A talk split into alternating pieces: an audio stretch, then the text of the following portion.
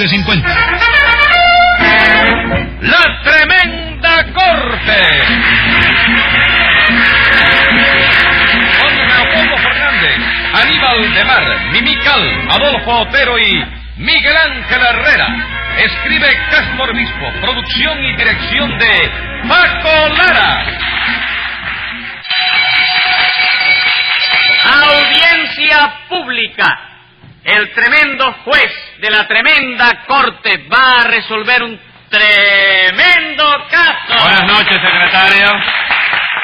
Buenas noches, señor juez. ¿Cómo sigue de salud? Ay, un poco peor, pero dentro de la mejoría, ¿sabe? ¿Y no fue a ver al médico que yo le recomendé? Sí, por cierto que cuando le dije que usted me recomendaba, me obligó a que le pagara la consulta por adelantado. Ah, sí.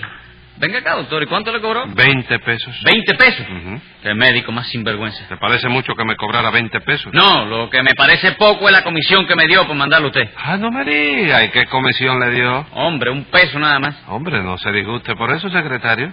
¿Pero qué voy a hacer yo con un peso, señor juez? Por ejemplo, puede usted pagar la multa que le voy a poner por especular con la salud del Poder Judicial. Por cierto que ese amigo suyo me mandó a hacer media radiografía del duodeno. Media radiografía nada más. Sí, porque me dijo que no le interesa todo el duodeno, lo que le interesa es el dúo nada más. Ja.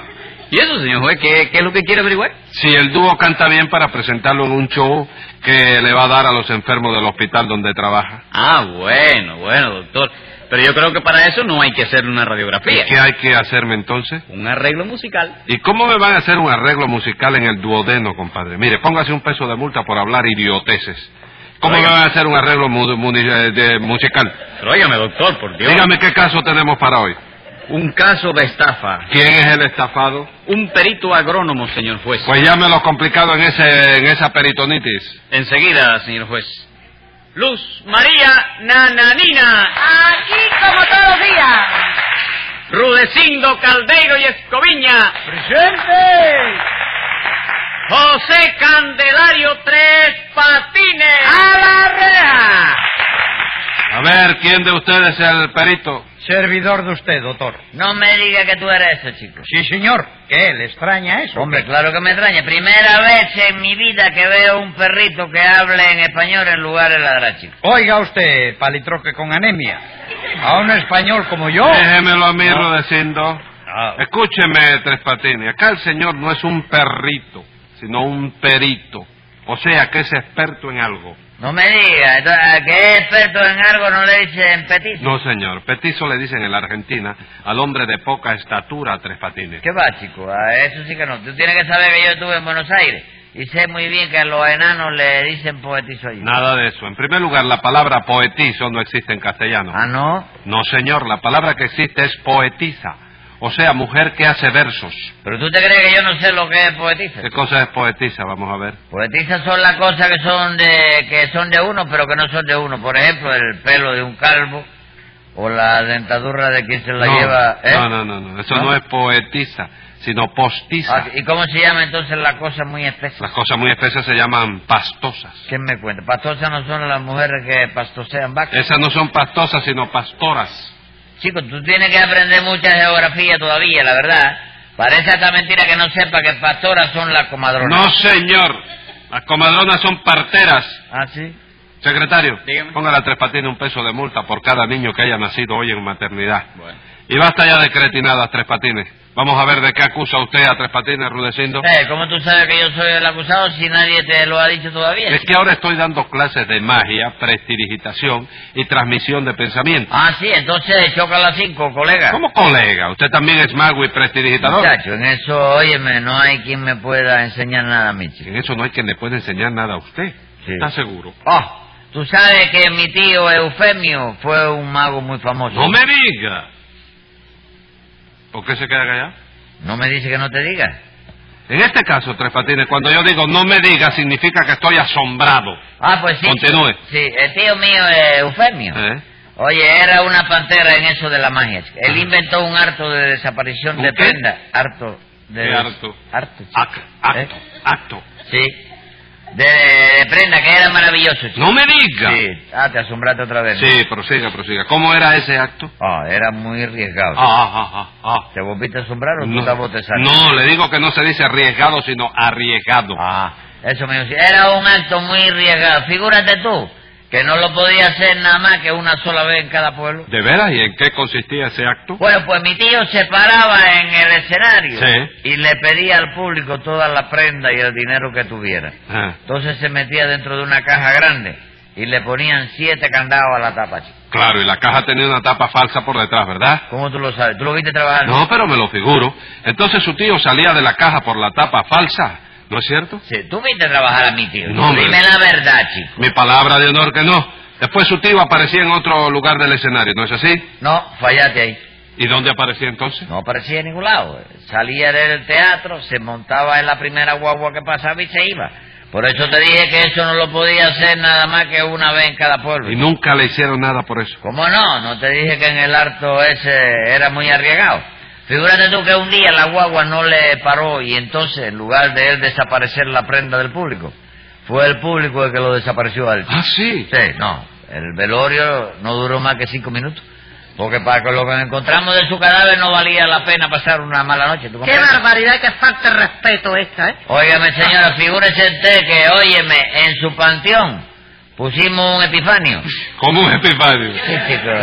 Un epitafio. Un epitafio que decía, yace en esta tumba fría lo que quedó de un gran mago. Los tres dientes que tenía, un pedazo de esófago y el hueso de la alegría. Oigan eso, ¿qué clase de familia se gasta el señor este? Bueno, señora, cuando se hable de familia, cállese que le conviene. ¿Y por qué me conviene a mí? Porque en el cementerio de su pueblo hay algunos epitafios de eso, de su familia, que la perjudican. Está usted muy equivocado, mi familia es muy decente. Decente. ¿Y qué me dice de su tío Pepe? ¿Eh? Aquel que le decían cornúa. ¡Cornúa! ¿Cómo sería el niño? Óyeme, que en su tumba pusieron, aquí yace Pepe Labra, conocido por cornúa, junto a su pata de cabra y al lado de su ganzúa. Esto es una calumnia, hombre. ¿Y del hermano suyo? ¿De quién? Vamos. ¿Quién? ¿Cuál? ¿De quién? Pantaleón. Pantaleón, oiga, atrevido, aguante, que mi hermano Pantaleón era muy digno. Sí, yo lo creo. Por eso en su tumba dice, robó tanto Pantaleón que cansado de robar se dedicó a descansar, pero como buen ladrón, el pobre por no variar, antes se robó el panteón en que vino a descansar. Esto no es cierto. Y tampoco es cierto lo de su primo José Dolores. Escuche lo que dice en el panteón de él. Dice, yace aquí José Dolores, un tremendo borrachón. Le hicieron este panteón rindiéndole sus honores los que le vendían licores en el barrio de Colón. Se ruega no pongan flores, sino botellas de ron. Óigame lo que le voy a decir, descarado. Si sigue usted insultando a mi familia, la que le va a poner un epitafio a usted soy yo. Y Sí. sabe el final de los fines en esta tumba pequeña, el cadáver hecho leña del infeliz Tres Patines. Y en esta otra tumba fría que es larga y ancha sin mengua, como en esta no cabía de larga que la tenía, le enterraron a su lengua. Ese, Ya. que se ensuelva en el que se lo escribió, porque usted no sabe hacer versos. ni nada. Ya. Ya. Está bueno ya, Tres No, Patines. pero viejo, es que, óyeme... ¿Qué, qué cosa? Que usted no quiere llegar a la tumba fría, nadie. No, ¿eh? hombre, que... óyeme. la molestaba que tiene la lengua larga, dice. La lengua larga. Lengua larga no, yo soy cívico, yo todo lo que tengo que decirle a usted se lo he dicho a su propia cara. Ah, bueno, pero y es un a versito- cualquiera, usted y a cualquiera. es un versito que yo le saqué. Ah, bueno. Ah, pero es que él dice que ese versito no usted usted no fue usted lo, lo sacó. Sí, señor. Ah, es Sí, señor, suyo. sí, yo soy media poetisa también. No me diga, no sea Oh, Yo le poetisa. Eh, canto la ¿Eh? rata Mira. la luna y todo. ¿Verdad, Rubén? No, es recitadora también. Eh, ahí tiene una poetisa. Sí, sí, recitadora. ¿Qué le parece? Venga, bien. Yo Poetisa. he hecho el tenorio. Esto me recuerda al tenorio. Yo he hecho el ¿Usted ha tenorio. hecho el tenorio? ¿Qué hizo en el Señor. tenorio? La doña Inés. Ah, la doña Inés, yo creía que era el tenorio. No, no, don Juan Tenorio. Pero óigame. ¿Cómo va a Don ser el Juan tenorio? Tenorio. Ella dice que lo ha hecho. Ah, yo hecho he el hecho el tenorio. tenorio, se dice así. usted He ha hecho- trabajado en la obra Juan No, no, Tenorio. no. Cuando uno hace una obra dice, yo he hecho los gavilanes, yo he hecho Rosalachina, yo he hecho, no, yo he- quiere decir que yo he trabajado. Yo Bueno. he hecho la doña Inés, Usted hizo. después hice la Brígida, A la Brígida. la- Pues, doña Ana de Pantoja, yo he hecho de todo. Todo, eh, Ah, yo soy una lumbrera trabajando. Yo- Yo he recitado, en el teatro yo he recitado. ¿Eh? Usted ha recitado. Yo he recitado una, una poesía. Sí. Que una noche Era una función, un gran homenaje que había. La repetí 11 veces. Oh, la misma poesía. La misma poesía. Entonces usted recita bien. No, no, no, no es que recite bien. No. No, crea que era porque me aplaudían. No, ¿y por qué era? Porque me equivocaba de la letra, la volví a empezar de nuevo. Bueno, basta ya, que este es un juzgado serio, señores. Bueno, oiga, un momento, señor juez, tampoco así. ¿Qué le pasa, Rudecindo? Que aquí todo el mundo ha disparado su epitafio, ¿no? Yo tengo derecho a poner el mío también, de acuerdo con el inciso decimonono del capítulo 850 del reglamento de la sección de entierros, velorios y similares del muy ilustre Centro Vallejo de la Habana. Hombre, y es verdad. Muchísimas Me gracias. parece una discriminación que todo el mundo haya despachado epitafios a su antojo y que usted no haya dicho ninguno. Eh, De manera que puede usted epitafiar, Rudecindo. Muchas gracias, doctor. La verdad, y dicho sea, sin ánimo de ofenderlo, como yo sé que usted está bastante mal de salud, ¿Por qué? gracias a Dios, pues se me ha ocurrido un epitafio para ponerlo en su tumba. En la mía. Sí, señor, dice así. Vaya. En esa tumba que ahí ves, en forma de gran tabaco, Sí. yace el cadáver de un juez. Era tan largo y tan flaco que aquí reposan los pies y el cráneo allá en taco taco, Ah, es suyo, usted lo sacó. de la cabeza. Na- de la cabeza. Nadie se lo dictó. Vaya, hombre. Bueno, y como yo no soy manco ni nada de eso, escuche este epitafio. En esta tumba que hay ve más bien estrecha que chata y con forma de alpargata, rudeciendo yace usted después de estirar la pata, perdón, de estirar el pie. Pero como que resulta que hay una disposición referente a lo que abulta el susodicho panteón. Pague por su inhumación 40 pesos de multa. Pero oiga, doctor, óigame, eso ya... Eh, no hay pero que valga. Eh. A ver qué pasó, de qué acusa usted a Tres Patines. Bueno, doctor, la verdad es que la que acusa, lo que se llama verdaderamente acusar bajo un punto de vista, es acá mi esposa. Ah, yo- y yo creía que San Antonio no era milagroso. ¿Por qué dice esa irreverencia Tres Patines? No, chico, porque Nananina le ponía vela por carretones. Aunque yo creo que para conseguir que el español este se casara con ella no le puso una vela. Así que fue lo que le puse. Un trabuco de medio tiene Está que bueno. decir. ¿eh? Está bueno ya.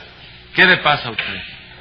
¿Por qué usted ofende así? ¿Por qué usted se mete con la gente así? Bueno, dirígete a aquella gente, No. Este chico. Habla con este. aquella ¿Con gente. qué gente? A mí no me gusta oírme que con esos otros son también de juicio. No. Entonces dirige siempre a mí. ¿Por qué? Porque eh, el acusado aquí es usted. Y No diciendo nada. Usted me entiende, es usted. Y como es usted, pues sobre usted tengo que, que- que- que- que- que decir las cosas que voy a decir. Bueno, habla tú. Yo No, hablo habla lo que tú, no. te la- ¿Qué es eso? ¿Qué, qué- qué- qué atrevimiento es eso? De manera, señora, que usted es la que acusa, ¿no es eso? Sí, señor, mi esposo y yo acusamos a este señor de estafa. Ah, ¿Ve? ¿Ve? ¿Usted lo oye? ¿No oye lo que están diciendo? ¿Cómo no lo voy a estar oyendo? ¿En qué consistió la estafa? Vea usted, resulta ser que yo tenía ahorrado un dinerito y Ah. quería comprar un terrenito para fabricar mi casa. Ajá. Entonces un día vino a verme este señor y me dijo que él era presidente de una compañía que vendía terreno. No me diga.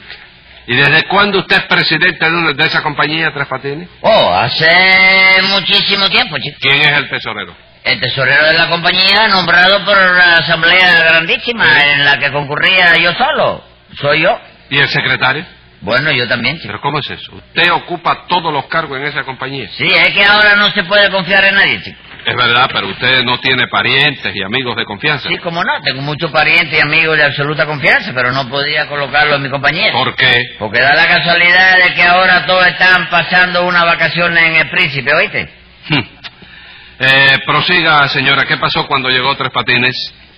Dígame, ¿le propuso algunos terrenos que Sí, tenía señor. en venta? Sí, Ah, claro bueno. que me lo propuso. Ajá, y usted, Rudecindo, eh, compró, usted es fanático de algo, Rudecindo. Bueno, yo le voy a decir, ve, yo aquí mi esposa y yo, Sí. comprende, que sabía que yo verdaderamente soy un fanático de la perca y también lo soy del bolo en pie. Me lo imagino. Le dije que si tenía algún terreno cerca de un lago o de una laguna Ajá. y este señor le dijo que sí. ¿Es cierto eso, Tres Patines? Sí, yo le propuse un terrenito que hay en la laguna de Lariguanabo, chico. Y figúrese usted, doctor, yo me puse de lo más contento, ¿no? Pues ese es mi sueño dorado, pescar truchas en una laguna. Comprendo, comprendo. ¿Pero en qué consiste la estafa de que lo hicieron víctima, señora? Vea usted, yo le pregunté a este señor que si el terreno que me vendía estaba cerca de la laguna y me dijo que sí. Y es verdad que estaba cerquita, señora. Además, si ese terreno no le gustaba, yo le podía vender otro, que estaba a tres minutos de La Habana, chico. Tres minutos en guagua. No, en avión. Ah, vamos, se trata de un reparto que tiene aeropuerto, ¿no es eso? No, aeropuerto no tiene todavía. Como dice usted que está a tres minutos en avión. Porque el avión pasa por ahí, lo único que tú tienes que hacer es tirarte en paracaídas cuando estés arriba de reparto. ¿Usted lo quiere más descarado, señor? juez? Bueno, bueno, ¿y qué pasó con el terreno ese de la laguna del Ariguanabo? Nada, que esta señora me dijo que ella quería un terreno lo más cerca posible de la laguna para que su marido pescara trucha con facilidad. Y eso mismo fue lo que yo le vendí. chico. Sí, yo le pagué adelantado y cuando fui a ver el terreno, este estafador me dijo que la parcela que me correspondía a mí estaba debajo del agua. Sí, ¿qué? Lo quería más cerca de la laguna todavía. Ahora lo único que tiene que hacer es comprarte un submarino y vivir debajo del agua. Así Rudecindo no tiene más que sacar la mano para coger la trucha. ¿Me puedo ir ya? No, señor. Secretario, tome nota. Venga la sentencia. Está visto y comprobado de modo absoluto y pleno que al vender ese terreno a Nananina estafado, y como su felonía ya me cansan con exceso, pague una multa de un peso y cumpla 14 días.